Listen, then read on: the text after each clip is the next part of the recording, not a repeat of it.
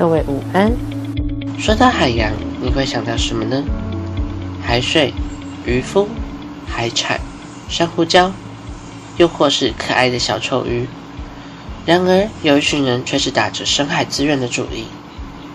在海洋世界里，有许多还没被人类开发的资源，但那些资源却都是我们守护下才得到的。深海底还有什么有意思的秘密呢？让我们再次深入去了解吧。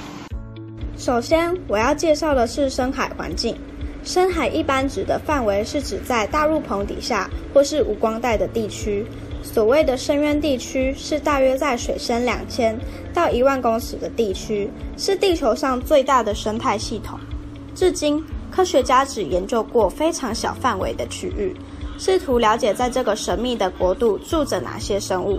我们对火星的表面认识比海底的认知还要更多。这个极端的生态环境充满着许多生命，例如深海下的海床是远古珊瑚礁的家。深海热泉附近的生物有八十五 percent 都是当地限定的。如果试图下潜至数百公尺深，仔细观察深海热泉，也许有机会看见灵竹螺。这是一种生着铁甲的瓜牛，使它能够在高温环境下生存。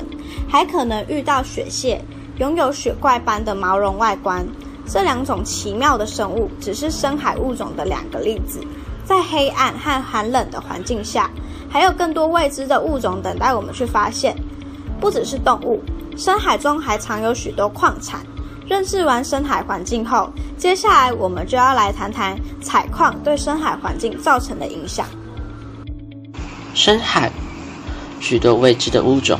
许多未开发的资源，也是地球上最大的生态系。然而，人类脑袋动得很快，地面上的资源缺乏了，想到深海底部那些还未开发的资源，深海内还有什么可开采的呢？让我们继续了解下去吧。现在我将要说明开采资源的部分。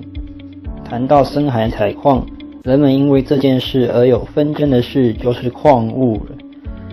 什么样子的矿物会使他们争先恐后的抢夺呢？这些矿物的诱惑力又有多大呢？在这一些化工工厂或是大型电子设备、光伏发电和风电设备等制造业，这些厂商的金属需求量是很大的。再加上随着路上关键金属储存量逐渐变小，开采难度和成本增大，诸多国家都对海底金属矿场的探勘表现出了强烈的兴趣。在深海中蕴含着许多不同的资源可提供提炼，地点通常选在蕴藏有大片丰富的锰结核或者海底热泉附近，距离海平面有一千四百公尺到三千七百公尺上下之距离。这些涌泉是形成大量海底硫化物的良好条件，而这些硫化物之中包含了一些具有价值的贵金属，例如银、金、铜、锰、钴和锌等等。这些原矿可以在不同类型的海床取得，而且通常比地表上的矿场更加密集。接下来将会说明深海采矿对造会造成什么影响。那些密集的矿物，地面上看不到的金属，若是开采了，我们守护的珍贵资源，总有一天一定也会和地面一样开始枯竭，破坏了生态平衡、环境平衡。我们还能有安全又纯净的家园吗？还是有更可怕的憾事会发生呢？那现在我要来讲解深海开采会对环境所造成的影响。由于深海开采是一个全新的领域，实际开采的后果仍属未知。然而，专家仍十分确定，移除部分的海床会扰乱底栖区的生物，而且尾矿会增加水体的毒性，并且形成悬浮物漂流。依照开采的不同类型还有地点，可能会对底栖生物造成永久的伤害。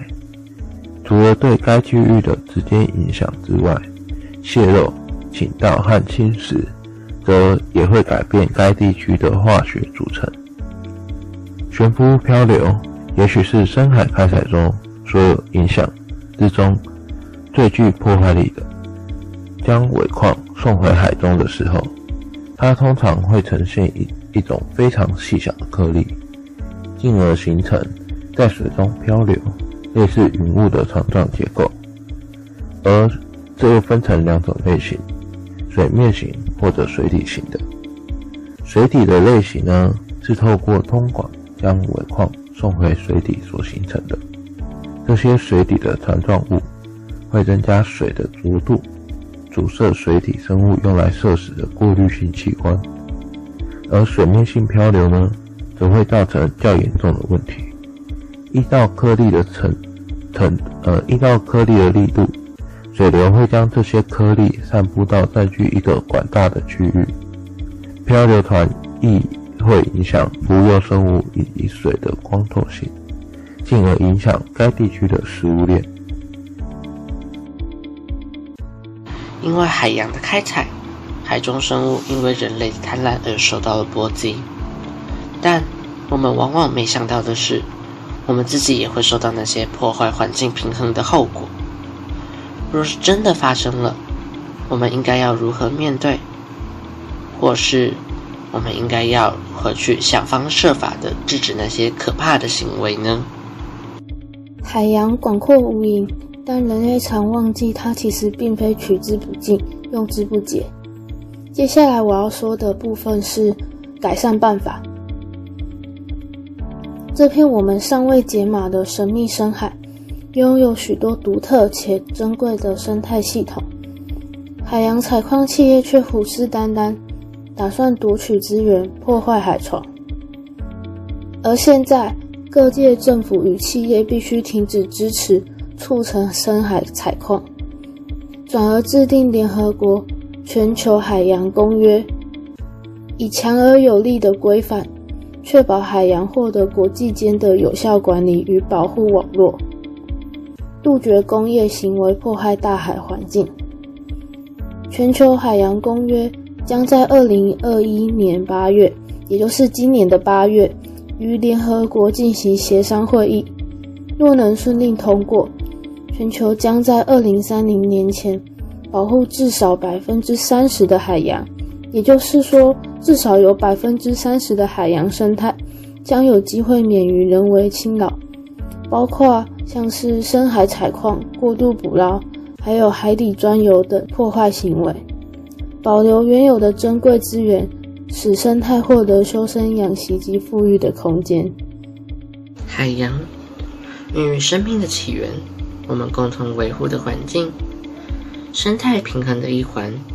希望世界可以成功推动全球海洋公约的成立，阻止深海采矿破坏海洋，也捍卫我们这个独特又珍贵的蓝色星球。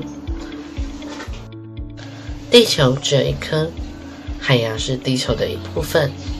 我们是否应该要好好的思考如何与地球共存？而不是大肆的破坏环境和榨取那些珍贵的资源。